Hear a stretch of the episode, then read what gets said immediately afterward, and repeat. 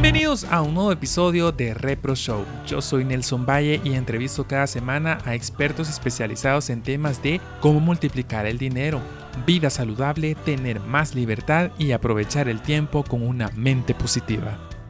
Este episodio puedes escucharlo en Radio Telexar en su sitio web telexars.com. En el episodio de hoy tenemos como invitado al doctor Alejandro Mancías que nos hablará del tema Yo disfruto del sexo, el cual con su experiencia siendo doctor en medicina, participando en múltiples campañas de salud referente a salud sexual y reproductiva. Bienvenido a Repro Show, doctor. Hola, ¿qué tal? ¿Cómo están? Muy bien, vamos a tocar este tema muy interesante, el cual vamos a estar hablando de, del tema Yo disfruto del sexo. La primera pregunta, doctor, ¿qué beneficios trae al cuerpo tener sexo frecuentemente? Bueno, pues para iniciar, eh, el simple hecho de tener una relación sexual, recordemos de que supone una, un contacto físico entre dos personas, dos cuerpos. Entonces, cada cuerpo, si bien tiene, por decirlo así, una cantidad o un tipo específico de bacteria en ciertas áreas del cuerpo, ya sean piel o sean mucosas, ya sea oral, genital, etcétera, eh, si bien son cierto tipo de bacterias, pero estas bacterias u hongos eh, son peculiares porque pertenecen a una cepa en especial y esto hace que este contacto entre dos seres permita que estos cuerpos se genere un intercambio, es como socializar, entonces estos socializan, intercambian información con estas bacterias y hongos y esto te incrementa la inmunidad. Entonces, punto primero sería eso. La inmunidad se ve muy beneficiada de el simple hecho de tener relaciones sexuales periódicamente.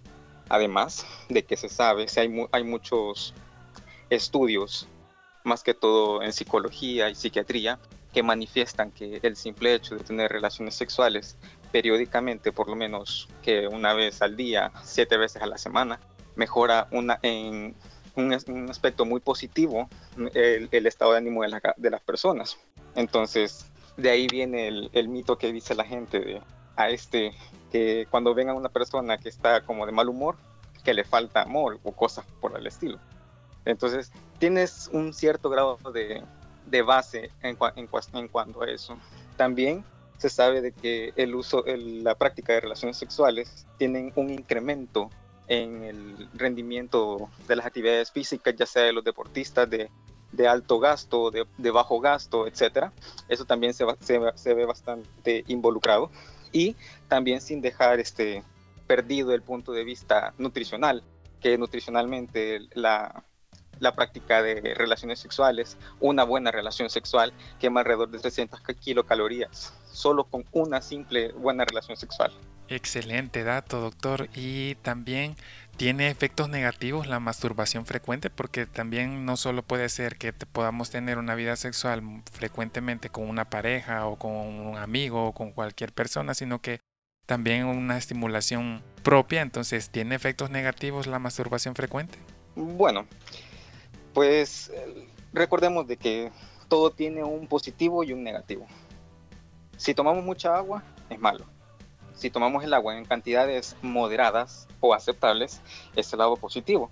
Los extremos, son, los, mucho, los extremos son los que son dañinos. Exacto.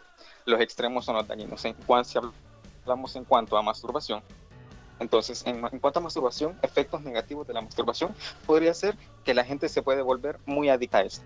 Este es uno de los grandes problemas que hay, porque debido a que es más sencillo solo estimular sus órganos sexuales a estar teniendo contacto con otra persona que ya, ya, propone relaciones interpersonales más complejas. Entonces ahí entra en el hecho de que la masturbación se vuelve una situación muy sencilla y el cuerpo lo mira como una manera sencilla de obtener placer. Y como todo lo gobernado del placer, todo eso al cuerpo lo vuelve totalmente adicto debido a la gran liberación de neurotransmisores como son la dopamina y la serotonina. Entonces, ese sería el punto número uno, la adicción a la masturbación. Como segundo punto, recordemos de que el simple hecho de la masturbación, si hablamos en el punto de vista del hombre, eh, como le decía, esto produce adicción. Entonces, eh, el hombre se va a mantener constantemente masturbándose y esto va a producir eyaculación tras eyaculación tras eyaculación, ¿correcto? Entonces, eh, el cuerpo está diseñado para producir este, una cantidad específica de semen y esta sobreestimulación de la producción de semen mediante la masturbación constante puede sobrevenir en problemas. Mucha gente dice del, del, problema de, de, los cambios de musculatura o que salen callos en las manos. Estos son mitos. La musculatura no va a cambiar por el simple hecho de masturbarse y tampoco van a salir callos. Lo que sí es que se sabe de que hay un balance en cuanto a los problemas prostáticos debido a que, como les mencionaba, los, los extremos son los que hacen daño. El, poco uso de, la, de las relaciones sexuales o la masturbación puede producir este, una, una, una incidencia a la producción de cáncer o ciertas, cierto tipo de infecciones de transmisión sexual, porque recordemos de que el semen, eh, si bien es parte de la, la estimulación del órgano sexual, este tiene una función de limpieza. Entonces, el primer chorro del semen tiene esa, esa misión, limpiar todo el conducto de la uretra y eso de cierta manera produce un arrastre de todas aquellas bacterias que podrían ser dañinas para el cuerpo. Entonces, como les mencionaba, son extremos los que nos hacen daño y un balance de todas estas actividades podrían ser muy beneficiarias para el cuerpo. Ahora estamos en una era en donde las, redes sociales, el internet, las aplicaciones nos dan como más facilidad para poder encontrar una pareja, para poder tener eh, prácticas sexuales. Entonces, ¿cómo puedo protegerme en un encuentro sexual con las personas que conozco en una aplicación? Bueno, yo les he dicho a muchos de mis amigos o gente que en alguna red social me contacta y me pregunta sobre X situación. muchas veces la gente tiene este, muchas curiosidades más que todo en estos temas sexuales y yo lo que les puedo recomendar es observación. Primero es la observación y analizar a las personas. Si bien este no es muy sencillo para una persona convencional analizar a una persona, a otra persona, perdón, pero eh, uno tiene que ser selectivo más que todo en el tipo de, de personas, sus estilos de vida, cómo se desenvuelve, dónde trabaja, sus profesiones, etcétera. Todo esto influye de cierta, de cierta manera. No estoy diciendo que el simple hecho de estudiar o no estudiar lo hace a uno muy activo sexualmente, no, son, es una serie de cosas las que, las que lo, lo, lo ponen a uno en esta situación de practicar muchas relaciones sexuales o no. Entonces, al menos yo lo, yo lo que recomiendo es tener este, un control estricto qué tipo de personas y los perfiles con los que se, con los que se relacionan. Ese como punto uno. Como punto dos, yo recomiendo mucho la observación. Eh, uno tiene que observar. Siempre, siempre, siempre observar. Observas las manos, observas los ojos, observas la piel, observas dentadura, etc. Tienes que observarlo todo porque el cuerpo es tan mágico, el cuerpo es la máquina más perfecta que pudo haber creado el Señor o Dios o quien sea que haya permitido que el ser humano camine por la tierra, pues este cuerpo es tan perfecto que nos manifiesta, ya sea en cualquier parte del cuerpo, nos manifiesta que hay un desbalance o no hay un desbalance, o hay salud o no hay salud. Entonces, ese sería mi punto dos, la observación. Después de la observación, ya podemos decir de que ya superamos los primeros filtros, se gustan, se encuentran, y, e inician el acto sexual. Ok, recordemos de que hay diferentes tipos de actos sexuales, de, tipos sexuales, eh, de tácticas. Recordemos de que existe el sexo oral, los fetiches, los fetiches coitales, etcétera. Entonces, eh, la sexualidad es un campo ampliamente variado. Tiene tantas facetas, tiene tantos colores que lo que uno puede decir es si va a haber contacto, uno tiene que protegerse. Lo usual es, el, lo más, de las prácticas más usuales son el sexo oral y la sexo anal o sexo coital en el caso de las mujeres. Son las más comunes. Pero eh, aquí entramos en el tema, porque hay contacto. En el sexo oral hay contacto, se llama felación, órgano sexual con la boca. Entonces, este contacto supone un riesgo. Este contacto que supone un riesgo, ¿cómo lo prevenimos? Pues sencillamente con un condón. En el caso de que seamos hombres, ya sea el que, el que recibe el sexo oral o el que está haciendo el sexo oral, un condón sería de maravillas. Porque si bien hay muchas enfermedades que mm, podemos visualizar, pero hay otras que tienen unas lesiones microscópicas que de alguna manera u otra podrían llegar a producirnos enfermedades a nosotros también. Se han sabido de muchos casos de cáncer de, de laringe por el simple hecho de prácticas de sexo oral. Entonces, eh, también en el caso del sexo anal, también es muy importante el uso del condón. Hay una gran cantidad de entidades no gubernamentales que, que ofrecen sus servicios de realización de pruebas de VIH, existen las visits que hacen una vigilancia sentinela, hacen un screening de todas las enfermedades este, sexuales que son este, muy prevalentes en el país y las detectan, las tratan, etcétera. Entonces, eh, por eso es que ellos tienen esta como peculiaridad, tienden mucho a estar regalando condones y dar condones y dar condones y dar condones. Porque aunque la gente lo mire como muy inútil, pero es que la verdad es que el condón es una cosa mágica. El condón es un método de barrera, sí, así se conoce. Pero ¿qué hace? El condón literalmente funciona como barrera y todo lo que está en contacto con el pene evita que se pase por ahí evita que usted, si está realizando sexo oral, ya sea mujer o sea hombre, esté practicando sexo oral a su pareja, caballero, y usted no sabe que él tiene algo, no sabe si él ha estado con otras personas, es un encuentro furtivo. Entonces, con un condón que usted ponga, usted está previniendo que esta persona le llegue a transmitir cualquier, cualquier enfermedad o cualquier cosa que él pudiese tener en su órgano sexual. Siempre nosotros, eh, por lo general, cuando no tenemos este tipo de información, no hemos hablado con un médico, nos, no nos eh, informamos del tema, comenzamos también a poner diferentes palabras o consejos que siempre los tenemos de boca en boca. Por ejemplo, yo había escuchado de eso de que no es peligroso el, el sexo oral por el jugo gástrico del estómago mata todo tipo de bacteria, de virus y todo eso. ¿Será cierto eso? En el sexo oral es común que la gente trague fluidos. ¿Acaso la gente traga fluidos en el sexo oral? Eh, independientemente de la barrera química que tenemos en el estómago. Pero recordemos de que tenemos cavidad oral. Y la cavidad oral, hablando ya un poco, saliéndome un poquitito del tema, la cavidad oral es el lugar más sucio que puede haber en todo el ser humano.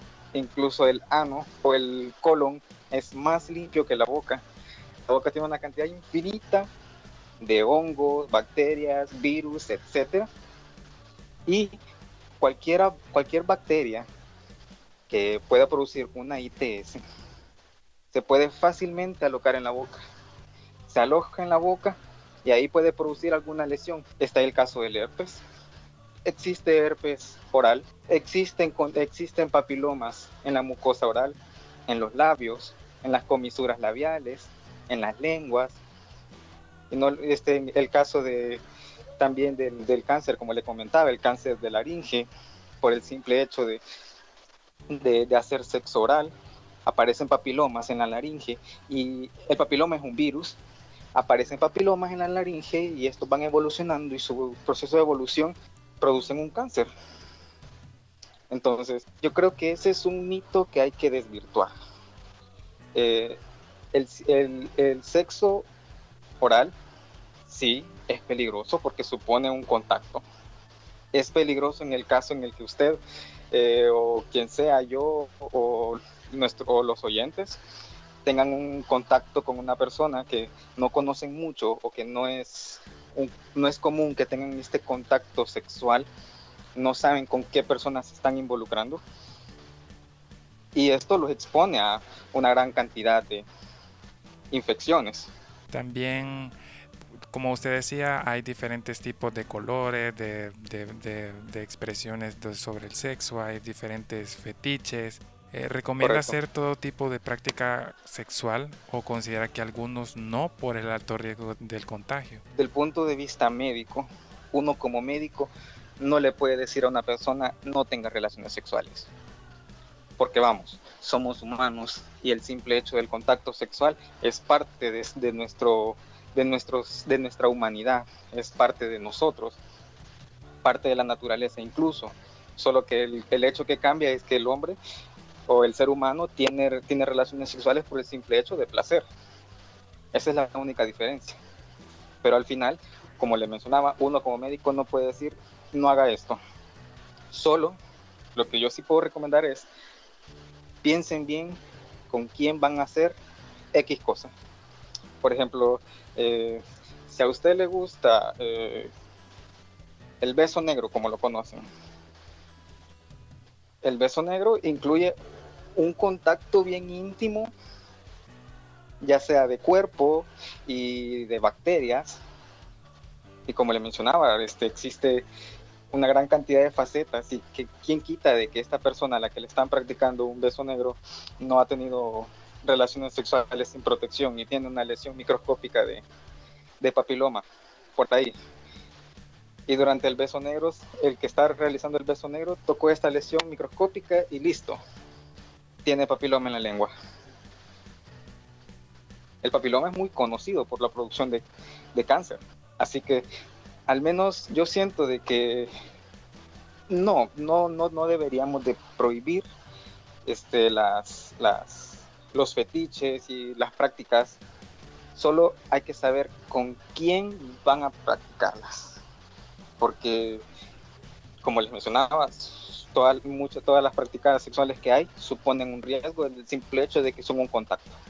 El simple hecho que yo venga y le toque la mano a alguien me puede hacer de que yo obtenga una infección también, porque existen lesiones que se, que se que aparecen en la mano y es una infección de transmisión sexual. Y es muy conocida, es el sífilis. El sífilis produce una lesión en la mano y usted cuando le toca la mano a una persona y esta, y tiene, esta persona tiene esa marca en la mano, ahí se llevó la sífilis usted.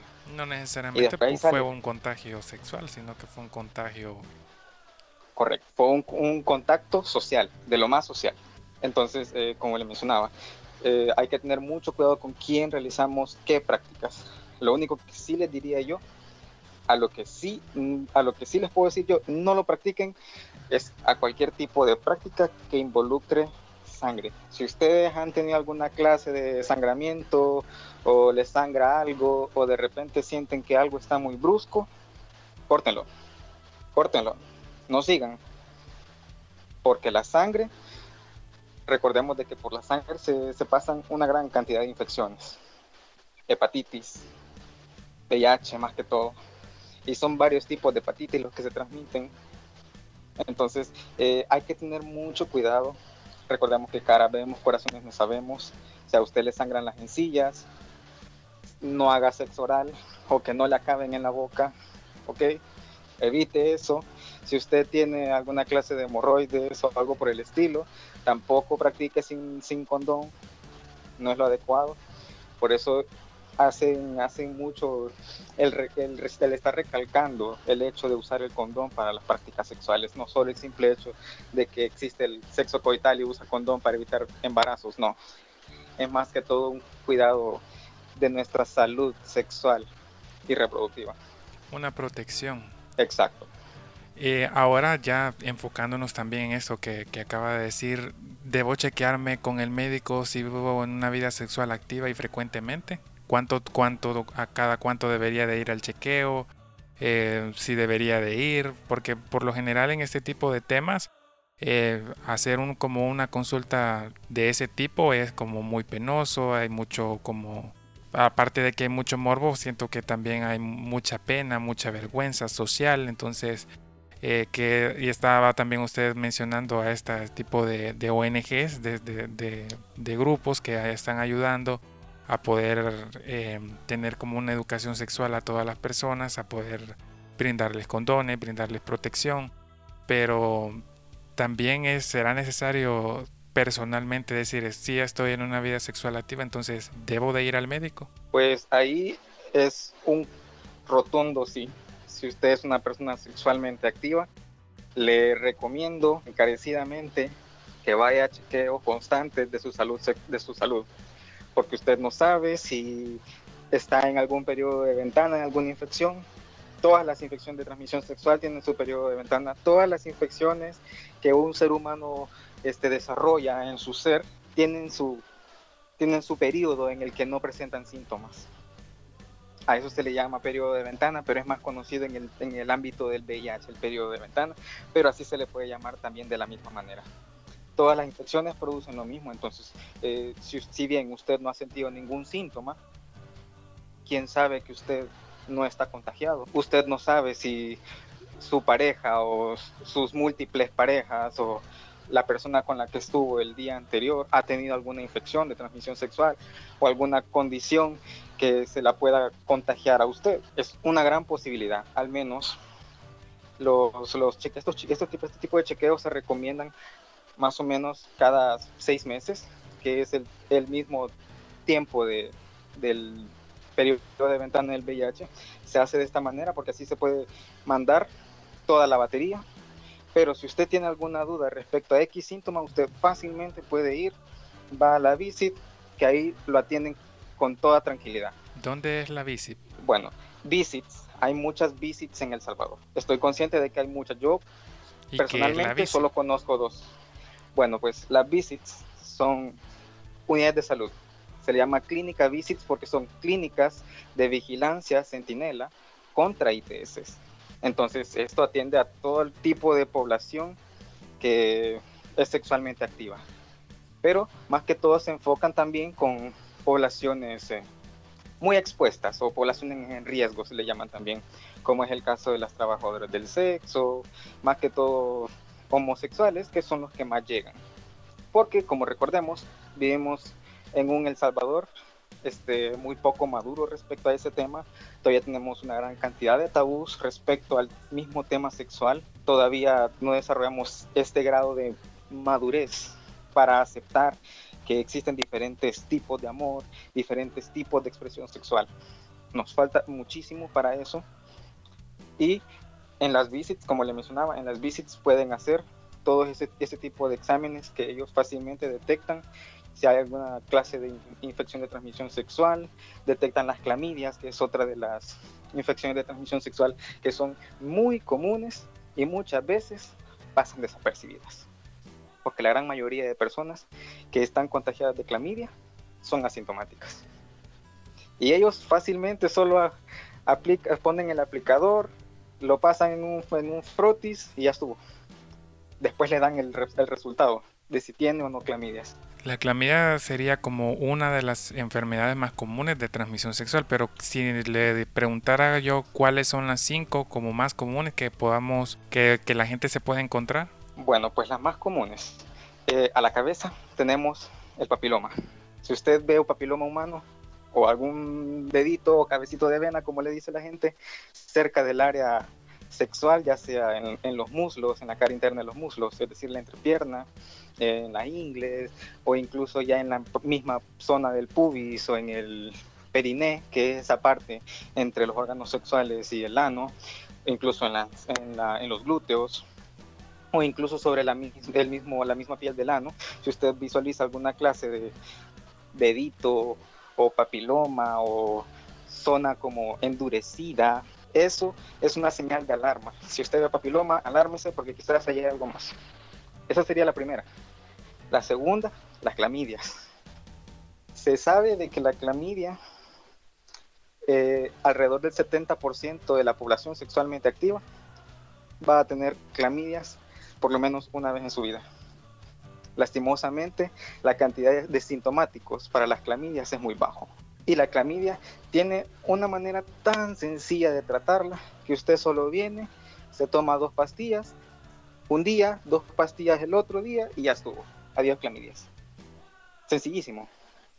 No es lo mismo así como con el papiloma.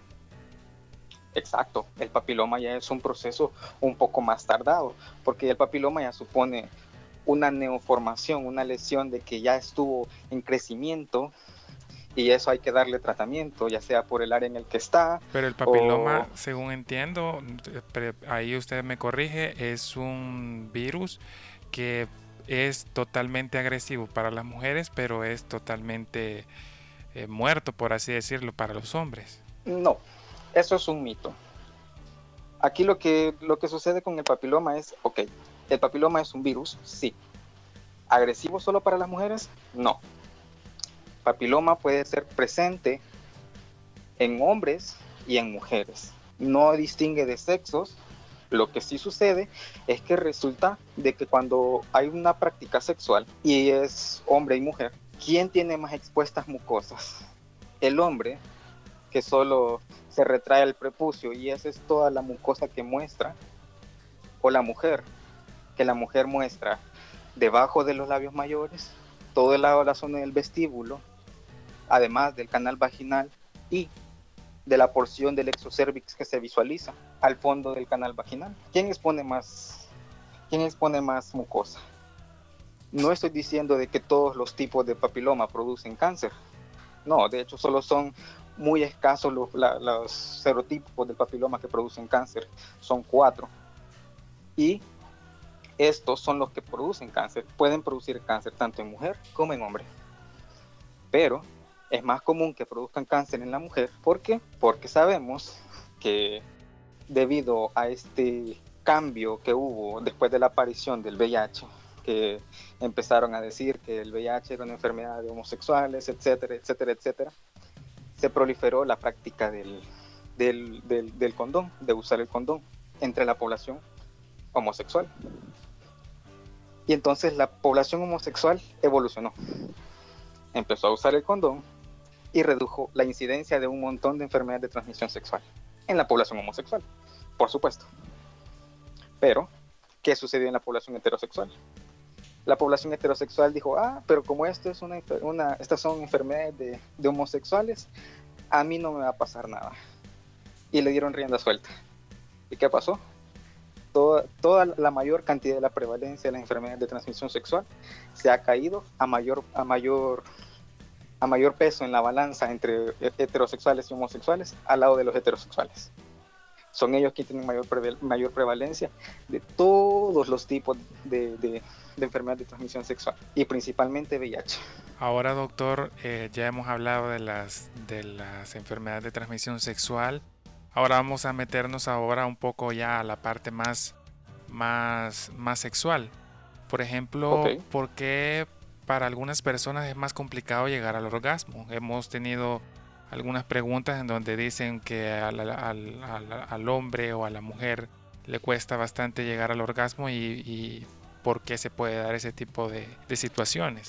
Bueno, recordemos de que la simple relación sexual tiene diferentes etapas. Tiene una etapa de excitación, tiene una etapa después de la excitación que se llama la fase de meseta y tiene el punto culmen que es el clímax, y después del clímax viene la relajación. Entonces tiene que haber un problema en alguno de, esos, de todos esos puntos.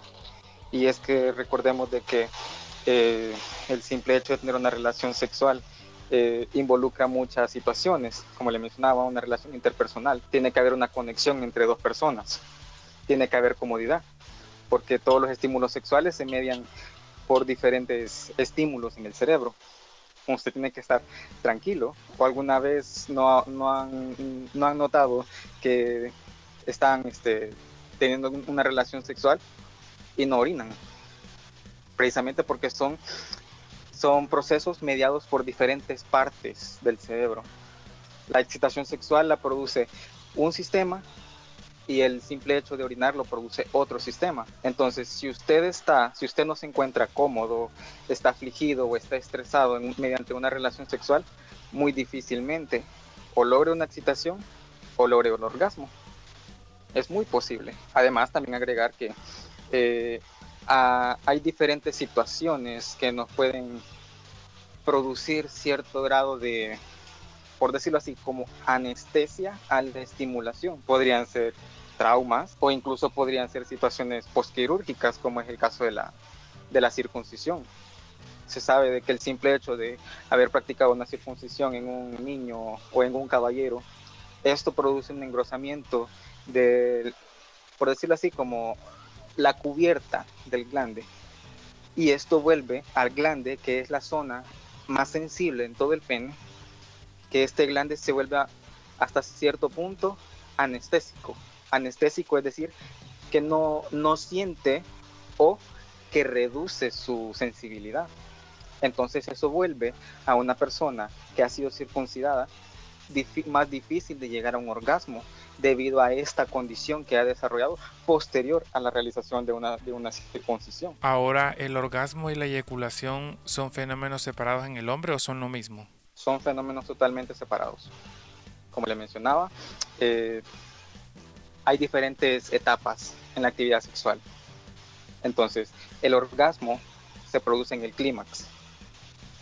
Y después del clímax viene la relajación durante la relajación es cuando el hombre eyacula. Son procesos totalmente diferentes y son mediados de manera diferente en el cerebro. Ahora, también una pregunta muy, muy quizás un poco rara. Eh, se ha sabido de que todos los hombres tenemos próstata, pero que también ha habido como, al menos yo he escuchado, que se escucha de que las, las mujeres también tienen próstata. ¿Será eso cierto? Pues fíjese que ese es un concepto que se está usando bastante contemporáneo, porque eh, se sabe que la mujer no tiene una próstata propiamente dicha, pero se sabe de que la mujer tiene un órgano homólogo a la próstata. Resulta de que en la mujer existen eh, unas glándulas llamadas las glándulas de Skene que producen exactamente lo mismo que produce la próstata en el hombre. Cuando el hombre está a punto de eyacular, esta, esta, la próstata del hombre produce sustancias como cuáles, libera sustancias como la fructosa, libera sustancias como la fosfatasa alcalina, digo, perdón, fosfatasa ácida, ácida, vitamina C, y también produce la liberación de antígeno prostático. Pues exactamente de la misma manera lo hace la glándula de Skene y se libera exactamente en el mismo momento. Cuando la mujer está teniendo un orgasmo, estas glándulas de, de se contraen y liberan su contenido. Muchas veces este contenido se, se, introduce o se va hacia adentro del conducto vaginal, porque no están dentro del conducto vaginal, sino más bien están en el vestíbulo de la vagina. Exactamente se llaman glándulas parauretrales, precisamente porque están para o a la par del conducto uretral. Entonces producen las mismas, las mismas sustancias que la próstata y estas se van adentro de la vagina. ¿Y qué hacen estas sustancias? ¿Para qué son importantes estas sustancias que libera la próstata y las glándulas de Skene? Pues precisamente estas sustancias lo que procuran es la supervivencia, la movilidad y la energía de los espermatozoides.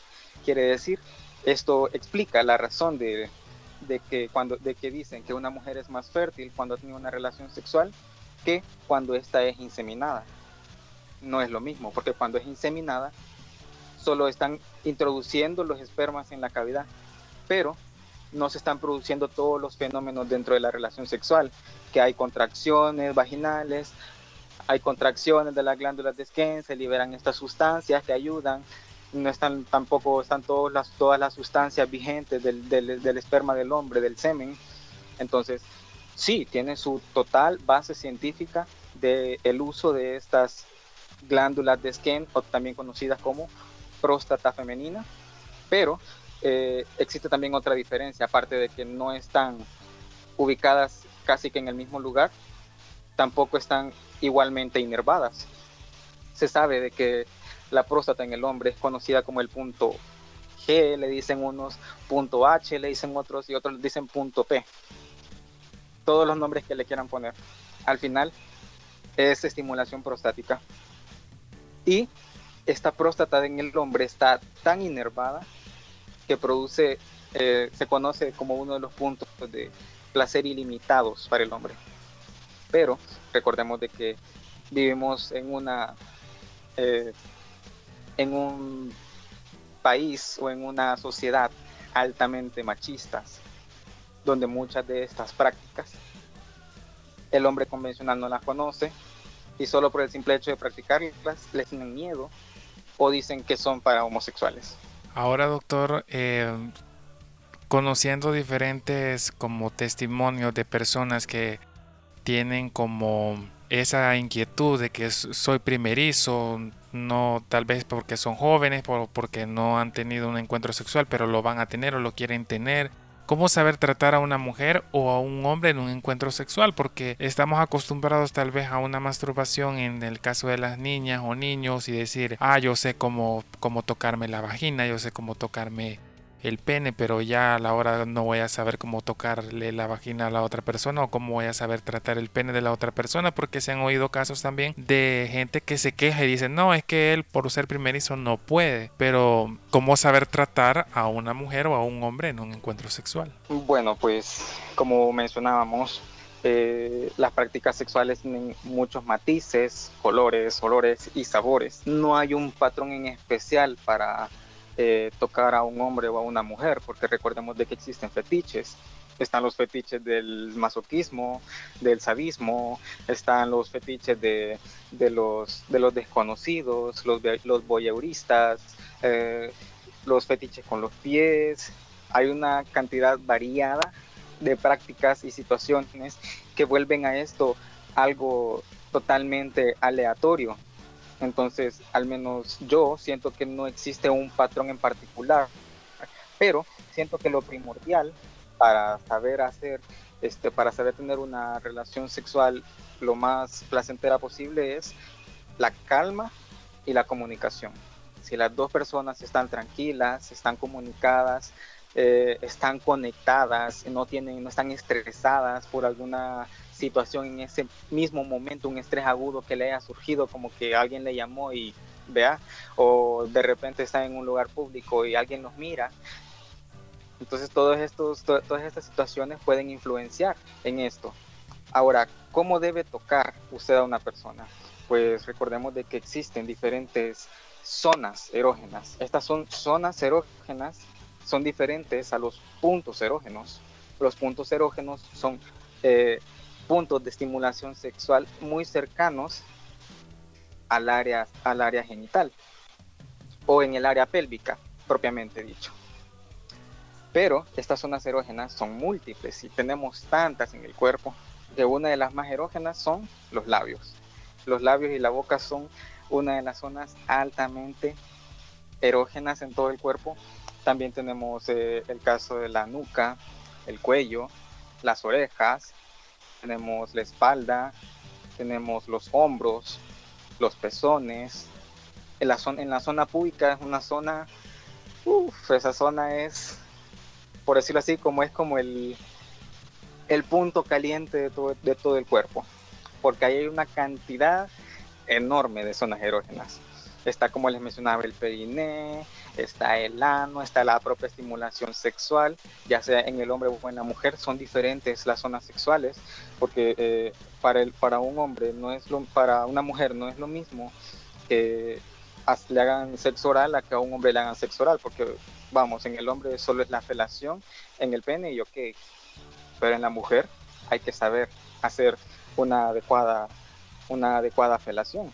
Hay que, hacer, hay que saber qué partes hay que estimular porque no es, no es solo venir y eh, lamer o pasar la lengua o besar todo el órgano sexual. Yo tenía una amiga, yo tenía una amiga que cuando, que una vez tocando el tema este del, del, sexo oral, decía ella, es que tocan, agarran la babosada como que, como que si succionaran todo y hasta le jalan todo a uno, decía ella, y quizás es como saber, saber cómo, cómo, tratar a la otra persona y los gustos que tiene también para ese tipo de, prácticas. Correcto. Y es que en la mujer, como, como, como ella decía, no es solo de llegar, abrir y succionar todo, porque a la mujer no le da placer que le succionen todo eso. A la mujer lo que le da placer es la estimulación de dos puntos en particular al solo separar los labios mayores. Y claro, recordemos de que es una mujer y si bien tiene sus gustos, pero al menos yo pienso de que a una mujer hay que tratarla bien, con delicadeza, porque es una mujer, hay que hacerla sentirse bien, porque mientras mejor se siente, más lo va a disfrutar. Eso en mi perspectiva. Pero recordemos que también hay diferentes tipos de situaciones, como les mencionaba, el masoquismo y esas cosas, pero eso ya es un punto muy aparte. Entonces, ah, en el caso de las mujeres, para el sexo oral, se, retraen los labios mayores. Y ahí en el vestíbulo tenemos dos zonas muy erógenas para la mujer. Tenemos el clítoris, que es el equivalente al pene en las mujeres, que es una zona infinitamente erógena. Se sabe de que el clítoris tiene el doble determinaciones nerviosas que el glande del hombre. Por lo que se podría decir de que la mujer tendría, tiene más placer que el hombre. Pero resulta que como vivimos en una situación, en, una, en un país, en una sociedad muy machistas, estamos acostumbrados a que uno de hombres solo se satisface uno y ya estuvo. Pero ¿y la mujer qué? Sí, la mujer tiene muchos puntos de estimulación sexual, la mujer puede tener múltiples orgasmos, la mujer siempre va a ser multiorgásmica y solo pocos hombres son multiorgásmicos, pero la mujer siempre va a ser multiorgásmica, o sea, es que si usted atiende a una mujer y la atiende bien, esa mujer va a pasar orgasmo tras orgasmo tras orgasmo tras, orgasmos, orgasmos. Puede producir un orgasmo solo por el simple hecho de estimulación en el clítoris. ¿Y dónde más tiene otro punto erógeno en la mujer? Pues este, tanto el encontrar el clítoris como el, el de la uretra, pueden ser cosas que a uno que es primerizo le cuesten, precisamente porque quizás nunca ha visto uno o porque nunca, nunca ha visto la forma de uno o nunca eh, o la fisionomía de esta persona es diferente a la de la otra. Claro, recordemos que los cuerpos son diferentes, pero los lugares están prácticamente en los mismos usted separa los labios mayores y en la parte de arriba, si la mujer está excitada, usted va a ver algo que parece como la gente la gente vulgarmente le dice frijol, pero no, más bien como, como que fuera un dedito de uno o dos centímetros. Y ese es el clítoris. Usted lo estimula y la mujer va a estar feliz. Y por debajo del clítoris, si baja quizá uno o dos centímetros, va a encontrar la uretra y ese es otro punto totalmente erógeno. Claro, no estoy diciendo a todas las mujeres les va a gustar, no, claro que no. Hay mujeres a las que les gusta la estimulación de un punto y a las mujeres que les, gusta la estimulación de otro. Y es muy válido, porque como les mencionaba, la, sexualidad tiene una gran cantidad de facetas, olores, colores y sabores. En este caso, eh, en este caso sería en, las mujeres, eh, ellas eh, tienen como un lubricante natural, pero también se ha escuchado también de que ellas eh, a veces lo solicitan. Entonces es importante el uso del lubricante en todo encuentro sexual. Claro, es muy recomendado. ¿Por qué? Porque recordemos de que no todas las personas lubrican en la misma en la misma proporción y en la misma cantidad y no todos lubrican. No todo el mundo lo hace. No, todas no todas las veces va a ver usted a una mujer muy lubricada puede ser la situación de que sea una mujer mayor. Y recordemos que las mujeres mayores están pasando por el proceso del climaterio o menopausia. Y después de ese punto, ya no, ellas no suelen andar muy húmedas de, sus órganos sexuales. Entonces sí o sí necesitan lubricante. Al menos yo les recomiendo, sí, usen lubricante. Saliva no. ¿Por qué saliva no? Porque resulta que la saliva eh, está compuesta por dos sustancias, por la mucosa y por la acuosa. Entonces, eh, la saliva tiende a ser mucho más acuosa, mientras que el lubricante no se evapora tan rápido como, la saliva, porque no es tan acuoso como la saliva.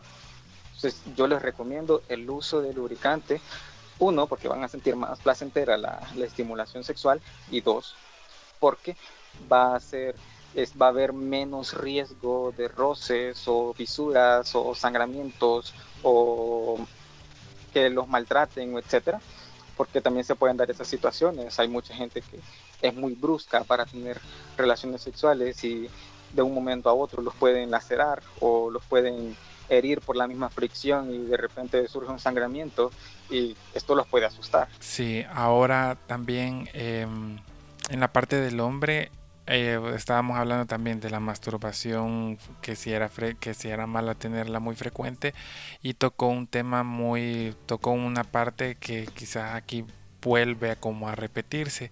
¿Es malo no eyacular y por qué? Bueno, eh, este es un tema bastante común para el hombre, que este lo conocen como el, el flamado blue ball. Las blue balls eh, no es más que una situación que se da cuando, como tú dices, cuando un hombre no eyacula. Pero ¿qué es lo que sucede? Pues fisiológicamente el proceso normal del cuerpo es que cuando uno está teniendo una relación sexual se produce este, una congestión, está llegando mucha sangre a la zona pélvica. Entonces ahí están involucrados los músculos del suelo pélvico, toda la vasculatura o las arterias y venas de esa misma zona están funcionando y están permitiendo el flujo constante de, sangre hacia esta zona, porque esta zona ahorita es como como la parte más importante porque el cuerpo es sabio y el cuerpo sabe que ahí está sucediendo algo. Sabe que ahí puede haber u ocurrir una relación sexual, entonces el cuerpo se prepara para esto. Entonces, en el caso del hombre, eh, recordemos de que cuando hay un, estímulo sexual de excitación, se va a producir la erección. Y la erección no es más que lo que, lo que les estaba explicando. Una congestión de sangre, ¿dónde? en los cuerpos cavernosos del pene. Y esto produce que un pene se erecte. Sencillo. Y este, eh, esta congestión es mediada, tiene un gran papel principal por, la, por los músculos del suelo pélvico, porque son los que ejercen una gran presión sobre las, las raíces, como, le como dice la literatura, las, las raíces del pene, tienen lugar en el perineo, que es una de las zonas más erógenas que tiene el cuerpo, y eh, una, una, una concentración de sangre prolongada por mucho tiempo puede producir este fenómeno llamado blue balls. Y como les mencionaba, el perineo, el perineo está todavía por detrás de los testículos, pero todo eso de los, desde los testículos, desde, atrás, desde, atrás de los testículos hasta el pene, llega, es todo el pene, desde la raíz hasta hasta el glande. Y todavía va por debajo de los testículos. Entonces, por eso es que se produce un dolor, porque la congestión es en toda el área. Y entonces eh, se produce una presión en la zona testicular. Y esto va a producir ese dolor que todo el mundo conoce como las blue balls.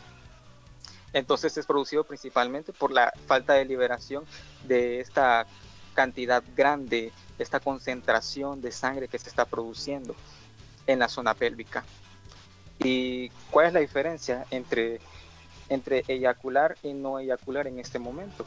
Pues resulta de que cuando hay una, cuando está esta concentración de sangre en la zona pélvica y usted eyacula, los músculos del suelo pélvico realizan contracciones y después de estas contracciones se relajan y la presión va fluyendo tranquilamente.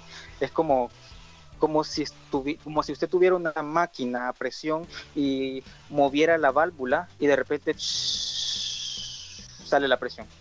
Usted eyaculó y sale toda la presión. Pues cuando usted no eyacula y lo están, usted ha estado excitado por mucho tiempo, toda esta presión se mantiene ahí y no se libera. Y eso es lo que produce el dolor. Ahora vamos a la, parte como contraria, que es, que es la eyaculación precoz y por qué sucede. Bueno, en el caso de la eyaculación precoz no es más que, eh, como su nombre lo dice, la eyaculación en un momento muy temprano de la, de la interacción sexual. Incluso hay, hay, hay personas que tienen eyaculaciones sin siquiera haber iniciado el contacto. Y es que esto es una situación bastante común, más que todo cuando la gente tiende a ser muy adicta a la masturbación, porque la masturbación también esa es otra de las complicaciones de ella, que puede producir este puede producir la, la eyaculación precoz debido a que es una estimulación sexual en la que el hombre quiere hacer esto y lo quiere hacer y lo hace y ya no es igual a tener una relación sexual porque ya es una práctica ah, virtual, por decirlo así, porque el pene se ha, se, ha hecho por para la introducción en una cavidad, en este caso la cavidad vaginal o ya sea la cavidad anal, también es válido. Ya aunque, aunque la cavidad anal no está hecha para la introducción del pene, la cavidad anal está hecha para la expulsión, pero por prácticas sexuales, por eso estamos hablando así. Entonces, eh, le mencionaba de que está esa posibilidad. Entonces, eh, la eyaculación precoz, uno la puede contrarrestar, sí, ¿Cómo la puede contrarrestar? Eh, he, estado leyendo que ha estado surgiendo una nueva práctica que le llaman el, el edging.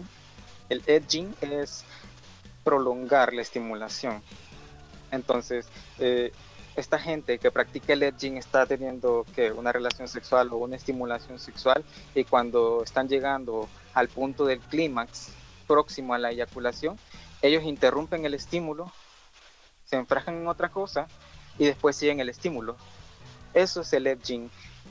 El edging es, edge viene de filo, del final o el borde y pues, se refiere a eso, al borde de la, de la de, la relación sexual o el clímax o de la eyaculación, lo interrumpen y continúan.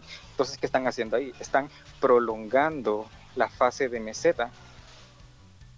Entonces, así es como he sabido yo que han tratado muchas personas la eyaculación precoz.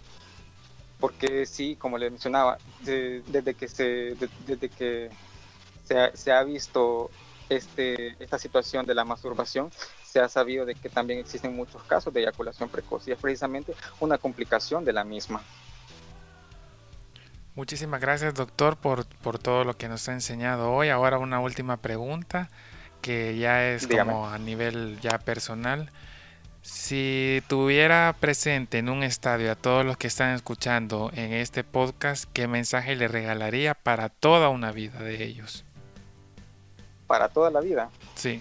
Bueno, pues yo les recomendaría que cada día es valioso y si uno aprende una, una cosa, por mínima que sea en un día, es un día completo. Eso les diría yo. Aprendan algo en un día y si usted aprende algo, llámelo un día. Con una cosita que aprenda, basta y sobra. Si usted no aprendió nada en el día, no ha hecho bien su día algún mensaje especial que quiera dar, algo o poder promocionar sus redes sociales o, cómo poder eh, aprender más sobre, sobre el tema? Bueno, eh, si desean saber un poco más sobre el tema, como les mencionaba, hay diferentes agrupaciones o organizaciones, como es el caso de Entre Amigos, es una asociación que ellos dan mucho sobre sobre prácticas sexuales, dan charlas sobre VIH y prevención de, enfermedades de transmisión sexual.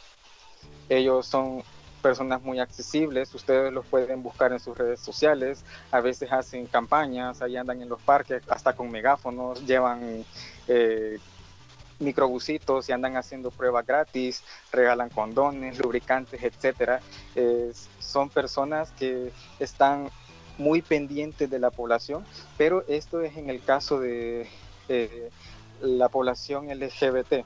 Si es en el caso de la, de, la, población heterosexual, está en el caso de las, de las clínicas visits, que como les mencionaba, yo, yo personalmente solo conozco dos, que es el caso de la Díaz del Pinal en Santa Tecla y el caso de la, de la unidad de salud del barrio Lourdes en San Salvador, allá en el centro. Esas son las dos que yo conozco, pero estoy seguro que hay muchas más. Recordemos de que el país es bastante grande y hay muchísimas unidades de salud. Muchísimas gracias, doctor, por su tiempo, por habernos eh, podido expresar todo su conocimiento aquí en Repro Show. Eh, también agradecerle por, pues por, por todo lo que nos ha, ha, ido educando en todo lo que es la práctica sexual. Esperamos que pueda ser de mucha utilidad para todos nuestros oyentes y que puedan ponerlo en práctica. Muchas gracias a usted. Gracias por tomarme en cuenta y permitirme este espacio para compartirles un poquito de lo que sé.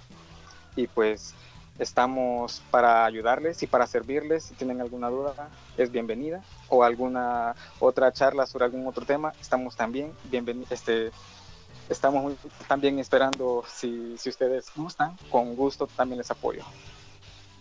Gracias por escuchar este podcast. Espero te haya dejado mucho aprendizaje y ayudado lo máximo posible. Te pido puedas compartirlo con tus amistades y escucharlo en la web de lexars.com, donde también si tienes preguntas, sugerencias y comentarios puedes hacerlas llegar también a la web o en las redes sociales de Repro Show. Nos vemos en el siguiente episodio. No olvides, sueña, imagina y comunica. Hasta la próxima.